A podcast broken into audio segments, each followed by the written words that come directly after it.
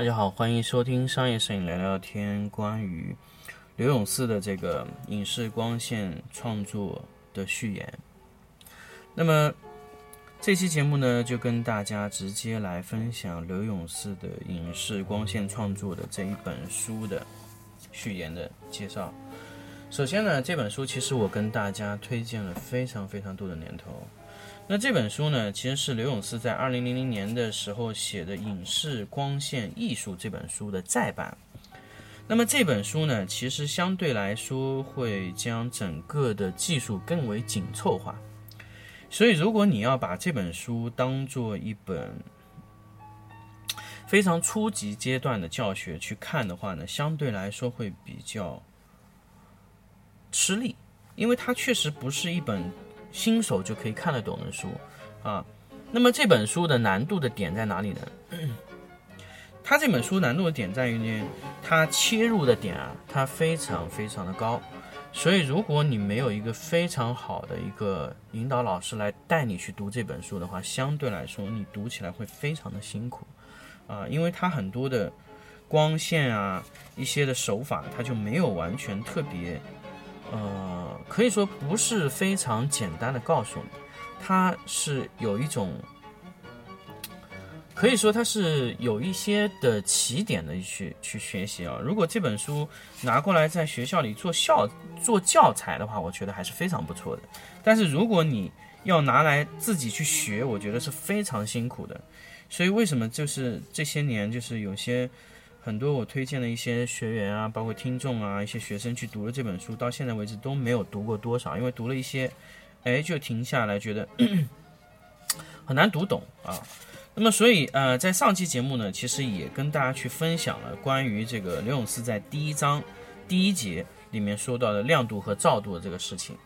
啊。那么，首先我们来看他整一本书的章节。第一本光影光于视觉，其实它在第一本里面基本上就是说了光源本身的一个一个事情，比如说光源、光源强度、照度、亮度、反射，比如说它包含了镜面反射、慢反射、半慢反射，直射里面呢还包括了直射、散射啊，包括灯光的本身的色温，它比如说色温是什么，白光又是什么，然后微导度，其实微导度简单来说就是我把几个色温去平衡。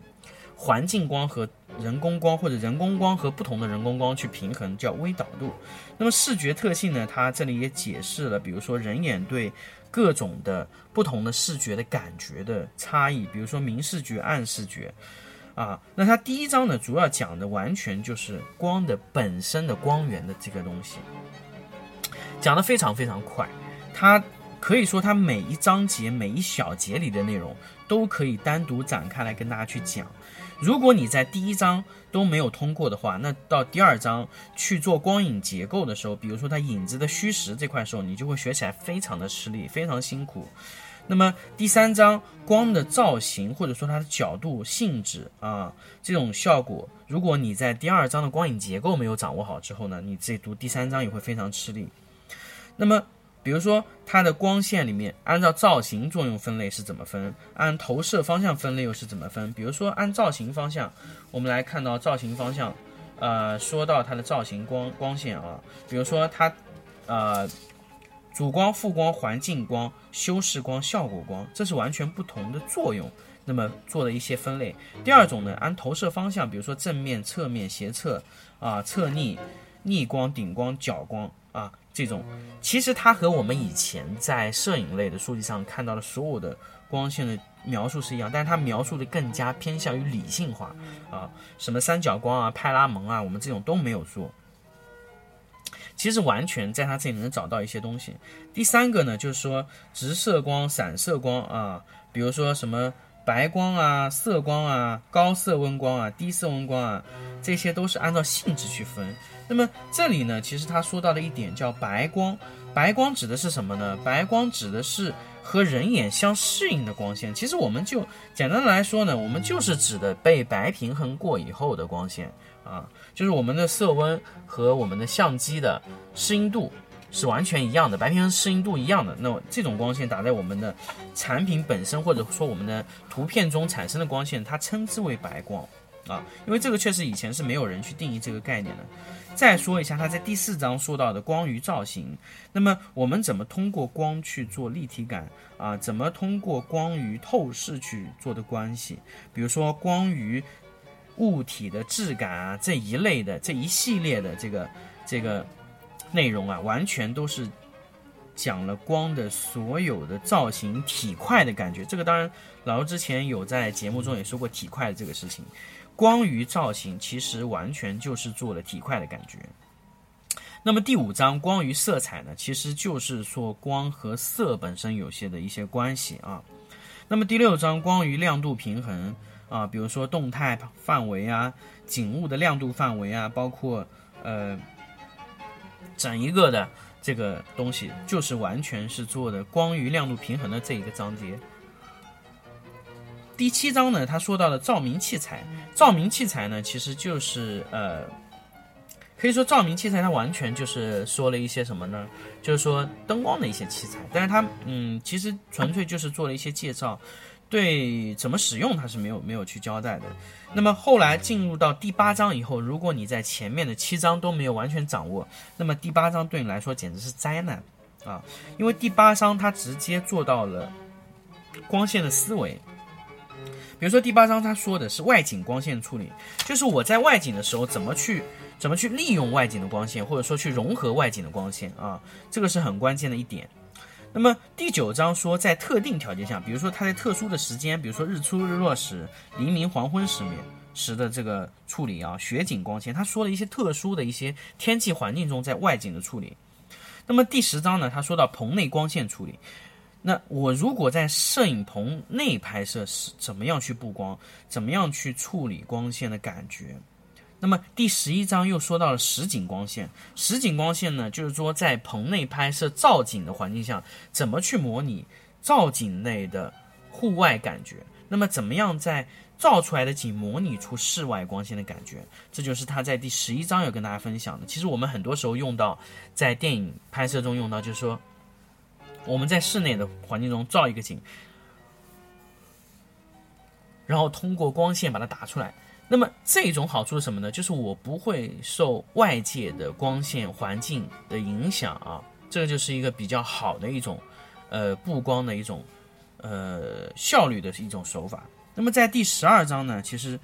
呃他就说到人物的光线。那么，怎么样去对人物的面部去做一些光线啊？那么第十三章呢，又说动态人物光线。当然，这个其实就是和这个影视直接挂钩了。但是，如果我们呃认为它认为它是一个跟摄影相关的，也可以，因为它只是在不同的区域对人物跟随着相机运动得到不同的光效。我们在局部地区。进行区域化的布光，其实我们在实际上拍摄上其实也用得上，但是我们呃这个呢相对来说更加适应这个视频啊。当然说，如果你想是，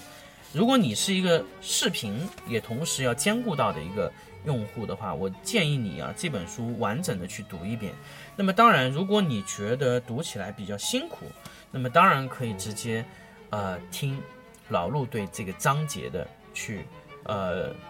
去说这个章节的事情，那么当然老陆会有时候会觉得，如果一个章节是，比如说，呃，我觉得，呃，在刘永次的这个章节中呢，其实它有几章可以合并到一起讲，一起讲，比如说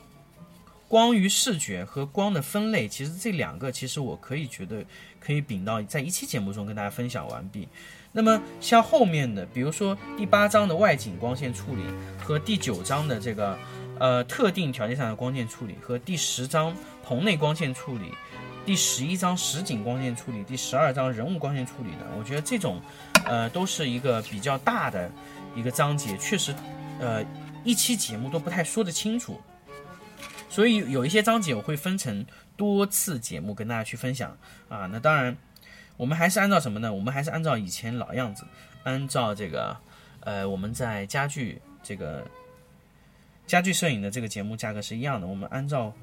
五十荔枝币的价格销售。那么，当然，如果你如果想听其中几张的也可以单独去购买那个章节的解读。那么如果你想全部听完，当然我建议大家是顺序听，因为我解读的话会是按照顺序去解读。如果你直接购买后后面的这个这个节目的话，那你相对来说前面的基础章节丢失率就很高。那么，所以我们现在就会开始给大家去整体的解读这十三章的内容啊，希望在这十三章内容解读完了以后呢，给大家能带来一个呃非常非常好的一个呃效果，希望大家能把它读透啊。那么，其实这本书为什么我反复的去强调让大家去读这本书？那么首先还是要跟大家分享一点，其实我要跟大家说的点呢，就是什么呢？这本书它不是完全所有都是正确的啊，它还是有很多错误在里面。因为我直接读完以后发现，有一些的曝光的一些错误的点还是很多啊。那还有一点呢，就是说它这本书的布光。它是不是那种细化的布光？如果你们买来以后，如果期望就是你买了这本书，希望用它的布光图，你想布光布出来跟它一样的效果，那我可以跟你说这是不可能的。还有一点就是说，刘永四他在中间，他其实夹杂了一些彩页，大家可以看到在中间的这个书啊，现在八十八的那个版本就是在这个后浪出版公司出版的这本书中间啊，它中间的这个呃很大一部分啊，它有大概有二十来张、三十张左右的彩页。那么这本书的印刷条件呢，可以说是非常非常差的啊。它的这个印刷啊，就是呃，它中间因为它大量的，它有，它我记得它有四百七十页，四百七十页啊，有五五百页，五百页左右的，五百页左右的这个这个纸张。那么如果它全部变成彩页呢，它成本非常高，可能这本书可能要达到一百。一百六到一百七差不多左右的这个价格，所以它在正式的大量的这个呃大量的这个这个印刷里面，它是采用黑白，所以如果你在黑白的页面中看起来非常吃力的话呢，你可以把它啊这个图片在中间的彩页部分给它去找到，因为确实它的图片啊它整合到彩页以后呢，确实它省了非常非常多的彩色印刷的成本。啊，这个是它在那个印刷的时候做的一个策略，但是，呃，这样呢使用起来就相对来说，呃，就是我觉得是不太方便的啊。除非你这个图片你想看的非常仔细，要不然你嗯不太会去这样倒过来倒过去的去看这个彩页哈。呃，可以说它其实黑白印刷有些地方其实根本看不清楚，所以我之前记得有在看这个影视灯光的，它有一块地方呢。就是我看了一直看不清，后来我翻到那个彩页的时候才发现，哦，原来就是这个黑白印刷的太差了。所以如果大家如果说在它在右侧解读的那些部分上啊就觉得，呃，如果说觉得就是说看起来就是非常费解的话呢，我建议你们这个翻到彩页再去看一下这个图片，所以相对来说会比较好理解一点，因为它这个黑白印刷实在太糟糕了。还有一点呢，就是说。刘永四呢，他其实在这些布光图上面画的右侧的画的一些布光图啊，实际上也就是猜测画出来的，不一定准确，所以它的错误率也是挺高的。呃，包括还有一点就是它的呃遮挡啊、遮飞啊这些具体的一些细节的布光位置，它是没有说的，因为他画的非常非常的，可以说画的非常非常的抽象。因为按照他这个画法呢，其实根本就布不出那个光线。但是呢，其实他的思路是完全正确的，啊，所以我是要跟大家分享的一点呢。首先，呃，我们在控制去去学他这本书的时候，是需要，还是需要有挑选的去看，就不能完全的，就是说，哎，一味的认为它全部是对的啊，那它的还是有一定错误率的。